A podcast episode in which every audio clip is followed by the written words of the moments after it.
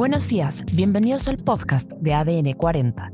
Hoy es lunes 4 de septiembre y la Universidad de la Libertad inicia sus clases. Por eso, en este episodio especial vamos a conversar sobre la innovación en la educación con Roberto Salinas.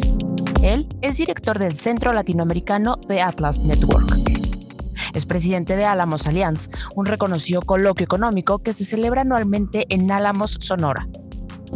Ha dictado cursos de economía política y pensamiento liberal en la Escuela Libre de Derecho, ITAM y la Universidad Francisco Marroquín en Guatemala. ¿Qué papel juega la innovación en la educación?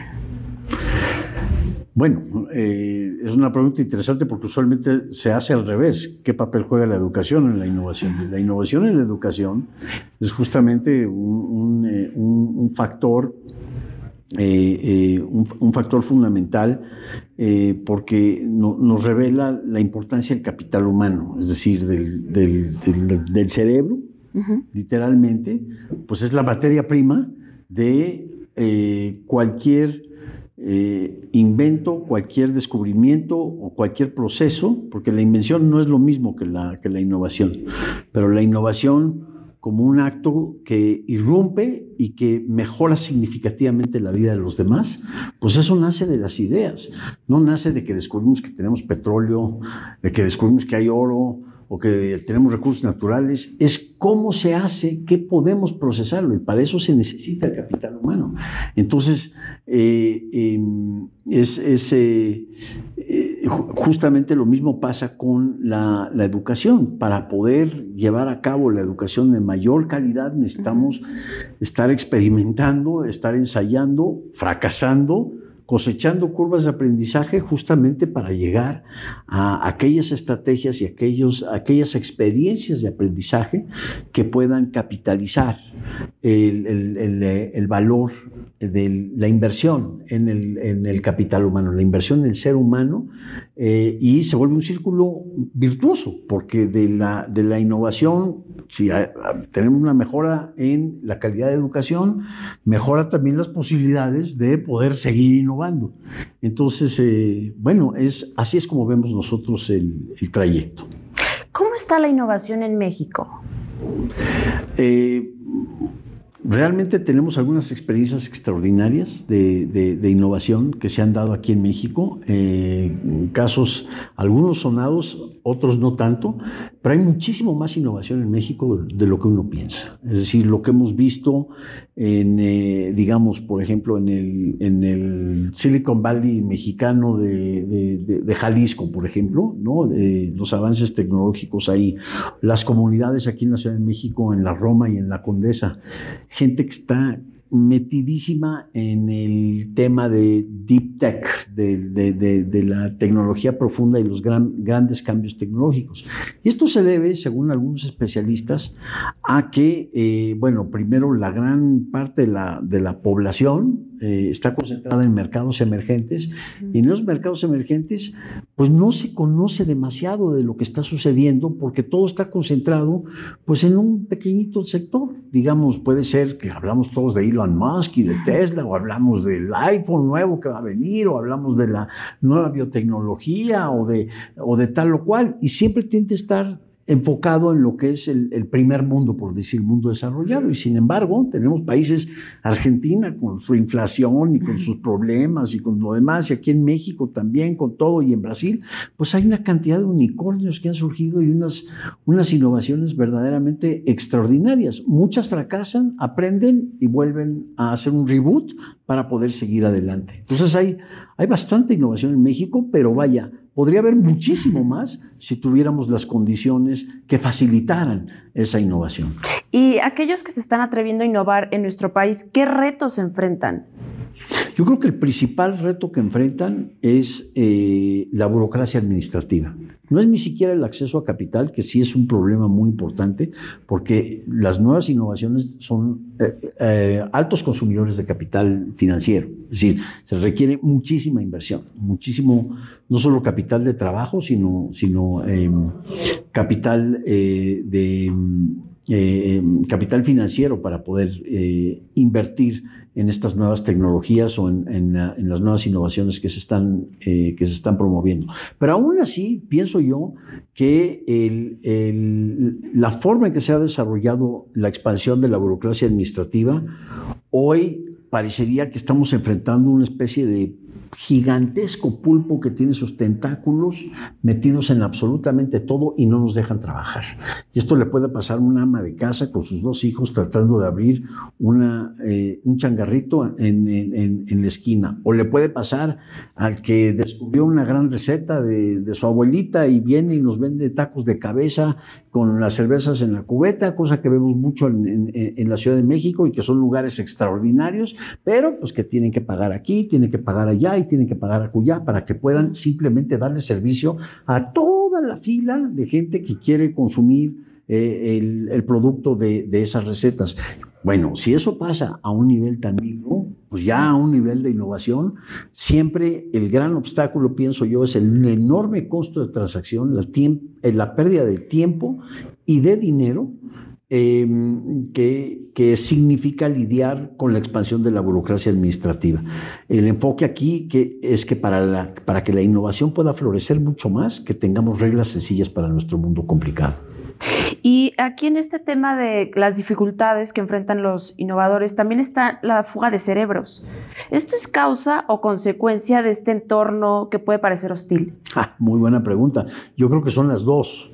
Yo creo que son las dos. Principalmente es una consecuencia, es decir, donde, donde no se puede trabajar, me voy a un lugar a donde se pueda trabajar. Pero por otro lado, también... Eh, em, eh, digamos, también la, falta de ese talento humano, pues no permite generar el impulso que requerimos para poder cambiar los entornos institucionales, como le llaman los especialistas. Es decir, poder modificar las reglas del juego de la, de la inversión y de la innovación para que sean mucho más facilitadoras en vez de lo que son hoy, que son mucho más obstaculizadoras. Entonces sí, lamentablemente pues, hemos visto ya durante varios años, eh, principalmente a los Estados Unidos, también ahora a Canadá y a otras partes del mundo, pero pues, la fuga de talento que aquí se le considera que es flojo, que es letárgico, que no le echa ganas, que no, pues que él venga mañana y típico y el San Lunes y el mexicano y el mismito que cruza o de repente le cambian los incentivos, se vuelve un modelo de productividad, se vuelve qué gente más trabajadora, qué bárbaros, y con una gran inventiva y una gran invención una gran motivación. Lo hemos visto con contadas historias de gente que incluso tuvo la valentía de echarse un clavado, cruzar el Río Grande y poder, em, eh, poder llegar a, una, eh, a una zona que, a pesar de las hostilidades eh, nacionalistas que puede ver al norte de la frontera, aún así llegan, encuentran un nicho y pueden florecer. Y hay varios casos de, éxito extraordinario que, que, se pueden contar. Está empezando a suceder un poco dentro de México, como hay muchísima migración de estados del sureste a estados de noroeste. No es totalmente lineal, pero digamos, aquellos estados que están mucho más enfocados en lo que es la competencia, la globalización, la competitividad, eh, se están empezando a, encarecer la mano de obra. Entonces, pues véngase de, Guerrero, o véngase de Tlaxcala, o véngase de, de, este, de Chiapas, o véngase de otros estados que están buscando esas oportunidades. Así que sí, es, es, una, es una pregunta importante, pero la, la fuga de cerebros es tanto causa como consecuencia de los obstáculos que encontramos hoy a la inversión y a la innovación. Y, por ejemplo, en las, las empresas en México tienen una cultura que premie o incentive eh, la innovación en sus colaboradores. Creo que estamos empezando a girar hacia eso. Eh, quizá también las burocracias también se dan dentro de las empresas y sobre todo los grupos que crecen de una forma muy grande se empiezan a atorar en sus procesos administrativos y en, y en, obstaculizar más que en facilitar mm. eh, la, la innovación. pero, pero también hay un creciente número, un, un, sector creciente en donde, pues básicamente se tratan de hacer las cosas en la forma más fácil que, que, que, sea posible y donde sí empieza a generarse ya una, una cultura, eh, em, independientemente de los estragos que nos ocasiona a veces la ley laboral, ¿no? o las, las iniciativas de la ley laboral, eh, mucho más vinculado a el incentivo, es decir, este, que una gran parte de mi remuneración esté vinculada al incentivo de, de, desempeño o de ventas o de creación y creatividad. Esto empieza a surgir en, eh, en México y yo creo que es algo es algo muy bienvenido, es algo que ciertamente florece en los sectores más innovadores alrededor del mundo. Y con relación a la inteligencia artificial, que si bien puede ser es resultado también de la innovación, ¿cómo actúa la inteligencia artificial en la educación? Porque ha habido mucho susto y, y cierta repulsión de cómo ahora va a sustituir el pensamiento. ¿Qué, papel tiene? Sí, bueno, hay, hay, aquellos catastrofistas que se imaginan ya un escenario como la película El Terminator, que van a llegar los robots y que bueno, y nos educan, nos guste o no, y que nos volvemos básicamente eh, sujetos totalmente subordinados a la voluntad de la inteligencia artificial. Definitivamente que hay riesgos, pero yo creo que es una invención tan increíble, ya se conocía, pero es, es un avance tan increíble que hemos visto que, eh, que fácilmente